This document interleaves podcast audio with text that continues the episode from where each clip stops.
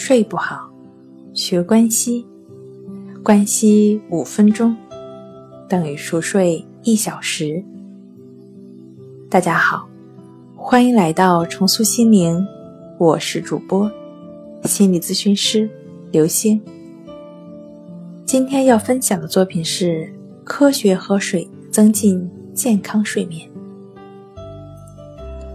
不只是吃的东西影响我们健康和睡眠。喝的东西亦是如此。除了要避免那些对睡眠明显有害的物质，除咖啡因外，还应记住，我们的身体每天需要1.7到2.3升的水，以补充每24小时所损失的液体。遗憾的是，我们多数人喝的水都远远不够。然而，很少人意识到。脱水是睡眠不好的原因之一。回忆一下，多少次你早晨醒来又懒又渴？许多人甚至夜间起来到厨房喝一杯水。何尝不尝试做一个三天的小试验呢？从明天开始，每天有意识的分几次喝完一点七到二点三升的水。